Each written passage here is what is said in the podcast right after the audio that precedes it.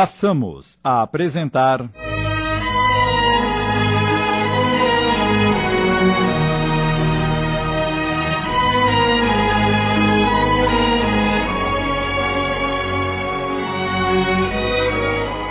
O Peregrino das Ilusões, inspirado na obra do espírito Henrique e psicografada por Abel Glaser, uma adaptação de Sidney Carbone.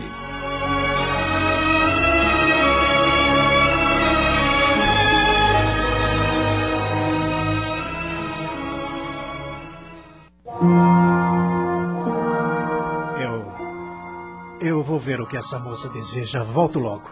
Com licença. Ele deixou a sala de refeições apressado, quase correndo.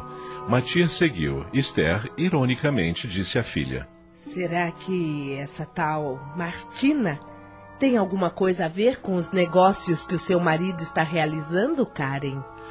Karen olhou para a mãe com ar repreensivo, mas não respondeu nada. Saul, percebendo o mal-estar da filha, Vamos continuar o nosso jantar. ou A comida é esfria.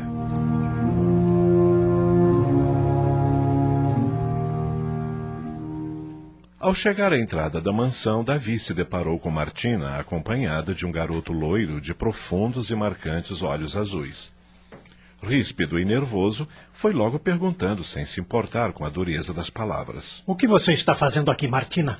Será possível que a pobreza e a miséria não me deixam em paz? Desculpe a minha ousadia em vir até aqui. Já que veio, diga logo o que deseja. Por que nunca mais foi nos ver? Não tive oportunidade. Não teve ou não quis? Talvez não tenha desejado ir mesmo. O que você quer? Pensei que tivesse compreendido que você faz parte do meu passado. Um passado que quero esquecer, arrancar definitivamente da minha vida. Não precisa ficar nervoso. Não vim estragar o seu casamento em alto estilo. Você conseguiu finalmente o que tanto almejava, não? Foi para isso que veio? Quer a sua parte? Não ligo para isso. Você já devia saber. Então por que veio me procurar a uma hora desta? Eu estava jantando. Sabia que não é de bom tom procurar as pessoas na hora das refeições? Estou aqui única e tão somente por causa de seu amigo. Se é que ainda se lembra que um dia teve um amigo chamado Samuel. Samuel? Sim, aquele que lhe estendeu a mão quando você chegou na América, que lhe deu afeto e amizade sincera. O que tem o Samuel? Está precisando muito de você. Não posso ir vê-lo agora. Como já disse, estava jantando. E além disso, sou um homem muito ocupado. Acontece que o Samuel está morrendo. Ao ouvir isso, as pernas de Davi bambearam. O que está dizendo? Ele está no fim. Será que não me sobra um tempo, alguns minutos apenas para ir vê-lo? Samuel morrendo? M- mas por quê? O que houve com ele? Você conhece muito bem o estado dele. Aquela tosse crônica acabou se transformando numa tuberculose. Deus o salvou por todos estes anos, mas agora parece que ele vai partir. Pediu-me, quase chorando, que viesse chamá-lo. Onde ele está? Em algum hospital? Não. Continua exatamente no mesmo lugar. Naquele cortiço imundo e fedido? Para ele é o alojamento da confecção. Não entendo como uma pessoa pode passar a vida toda estancado num só lugar, numa só porcaria de situação. Acho que você não entende muita coisa na sua vida ainda. É uma pena. Mas somente o tempo vai ensiná-lo. É. Você me parece muito mais madura. A vida nos transforma muito, especialmente o sofrimento. Nesse momento, o garotinho que a acompanhava puxou-a pela saia, resmungando alguma coisa em tom choroso. Martina o repreendeu. Calma, Joshua, nós já vamos embora. Davi olhou para o garoto e perguntou. O que ele quer? Disse que está com fome. Eu. Eu posso providenciar alguma coisa para ele comer. Não se preocupe. Ele vive com fome. Não me custa nada. Não é preciso, obrigada. Já vamos embora.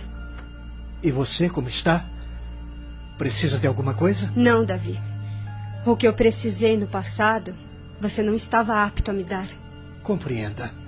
Eu não planejei o que houve. Nem eu, mas aconteceu. Esperei que tivesse tido outra atitude mais humana. Eu não consegui acreditar como você, um imigrante como nós, fosse tão insensível. Tudo isso pela riqueza que hoje conseguiu. Não, não é.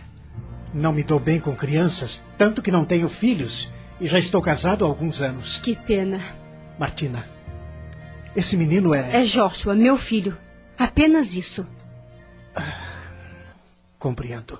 Quando posso ver o Samuel? O mais breve possível, pois não sei quanto tempo ele vai aguentar. Amanhã darei um jeito de ir até aquele cortiço. A que horas? Isso não posso lhe dizer. Tenho muitas coisas para fazer. Mas irei, eu prometo. Está bem. Eu direi ao Samuel. Agora temos que ir. Até logo. Até logo. Martina se afastou, levando o menino pela mão. Davi ficou olhando Matias abrir o portão e os dois desapareceram.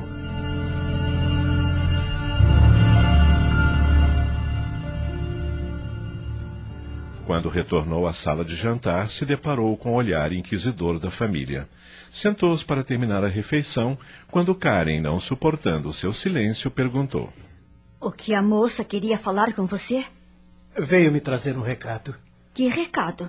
Um amigo está passando muito mal e pediu-lhe que viesse me avisar. E quem é esse amigo?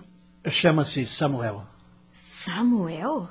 Acho que já lhe falei sobre ele. Eu não me lembro. Amanhã irei procurá-lo. Parece que o estado dele é grave. Eu irei com você.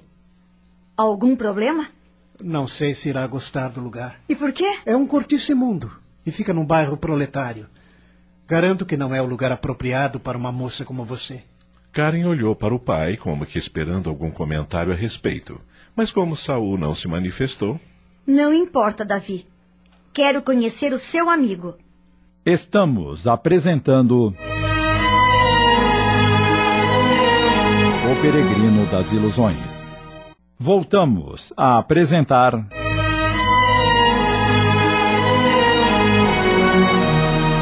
O Peregrino das Ilusões, uma adaptação de Sidney Carbone.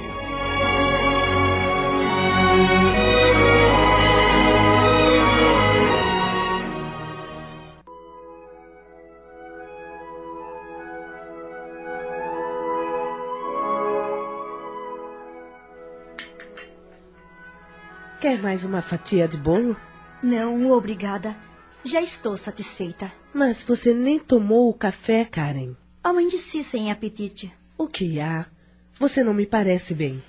Ai, não consegui pregar o olho esta noite pensando nesse amigo do Davi que surgiu sei lá de onde. Mas ele disse que havia comentado com você sobre ele. Mentira, mamãe.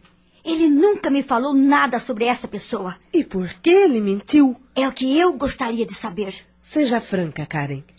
Não é o tal amigo que a está atormentando, mas sim a moça que veio trazer o recado. Não é isso? É isso mesmo.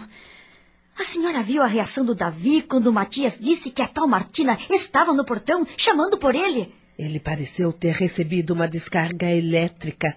Perdeu a cor. Alguma coisa me diz que essa moça não veio aqui apenas para lhe dar um recado do amigo doente. Há algo mais por trás dessa visita. Como assim? Ela deve ter sido alguém importante no passado do meu marido. Uma namorada? Ou um amante. O que a faz imaginar isso? A reação dele e a maneira como retornou para a mesa. Ele nem conseguiu terminar o jantar. Estava nervoso, trêmulo. Quando subimos para o quarto, ele trocou de roupa e foi direto para a cama, sem nenhum comentário. E como eu, não conseguiu dormir a noite inteira, eh, talvez pensando nela. Será que você não está criando fantasmas nessa cabecinha, Karen? Eu não sou idiota, mamãe. A senhora mesma fez um comentário irônico quando ele foi atendê-la. Está lembrada? Sim, mas. Ah, o Davi não foi o único homem em minha vida, mamãe. Minhas experiências anteriores me ensinaram a separar o joio do trigo. O que você está querendo dizer com isso? Que eu sei quando um homem está sendo sincero. E o Davi está me escondendo alguma coisa. Mas se estivesse, não concordaria em que você o acompanhasse até a casa do amigo. Não me refiro ao amigo, mas a essa moça. Há alguma ligação entre eles.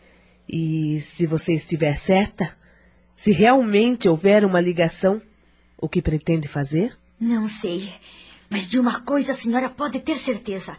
Não estou disposta a perdê-lo. Bom dia. Nesse momento, Davi entra na sala de refeições, pronto para ir ao encontro de Samuel. Karen e Esther tratam de mudar de assunto rapidamente. Excelente dia, meu genro. O verão este ano veio com tudo. Mamãe tem toda a razão.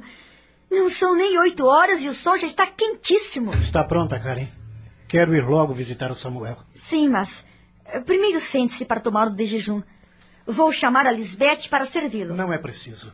Me atrasei no banho e só vou tomar uma xícara de café para sairmos logo. Por que tanta pressa, meu genro? Porque tenho muitas coisas para fazer depois dessa visita e não pretendo me atrasar.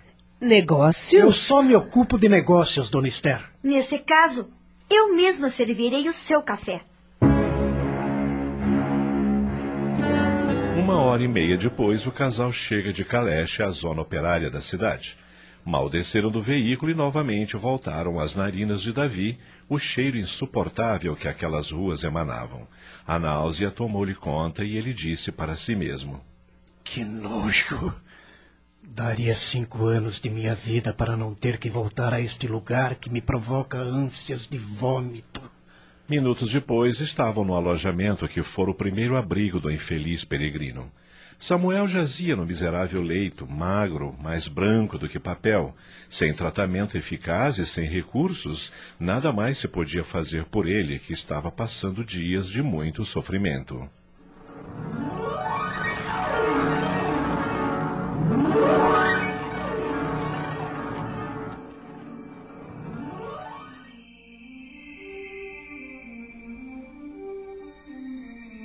Como é difícil, meu Deus. Como é difícil. Essas recordações do passado me atormentam. Ao menos você já sabe que é o seu passado. Por que abandonei Martina e aquele menino? Não entendo como pude ser tão insensível. Hoje você não entende, Davi, mas na época dos acontecimentos achou razoável. Por que agimos assim para depois cair em arrependimento? É que o encarnado nem sempre tem visão plena do seu mundo. Enxerga situações por ângulos limitados e de acordo com seu preparo espiritual, de forma que, se for mais depurado, encontrará significado em singelas coisas, evitando causar males possíveis de serem evitados e, e sendo menos depurados, terá um comportamento voltado ao imediatismo e sem apego aos detalhes. Pode ofender e agredir muitos semelhantes sem nem mesmo perceber. E esse foi o seu mal, como é o de muitos. Sou mais ou menos depurado. Pelo que disse, parece que sou menos. Por isso existem as reencarnações. Você com certeza aprendeu e está aprendendo muito com sua última jornada no plano físico. Ao voltar, terá maiores condições de errar menos. Você disse voltar. Sim, voltar. Não, não, é- eu não quero voltar. Ah, Davi. Repito que não quero voltar. Onde é o meu verdadeiro mundo, afinal?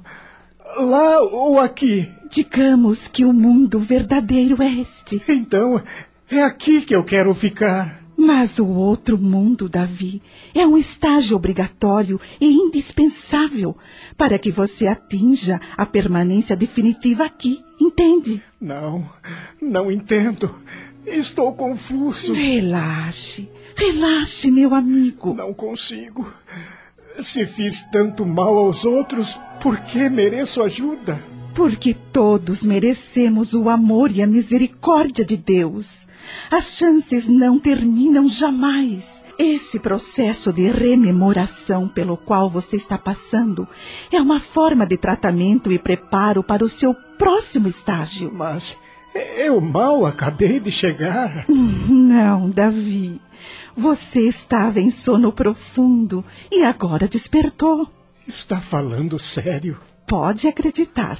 E quando irei? Tranquilize-se por enquanto. Eu preciso saber quando irei Quando estiver preparado. e para onde irei. para onde for útil ao seu aprendizado.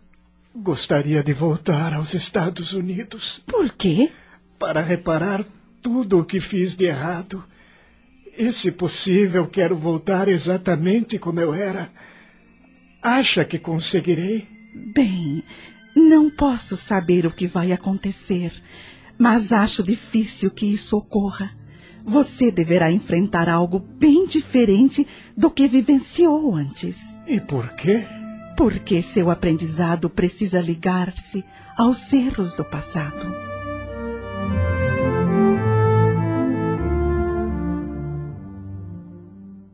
Acabamos de apresentar.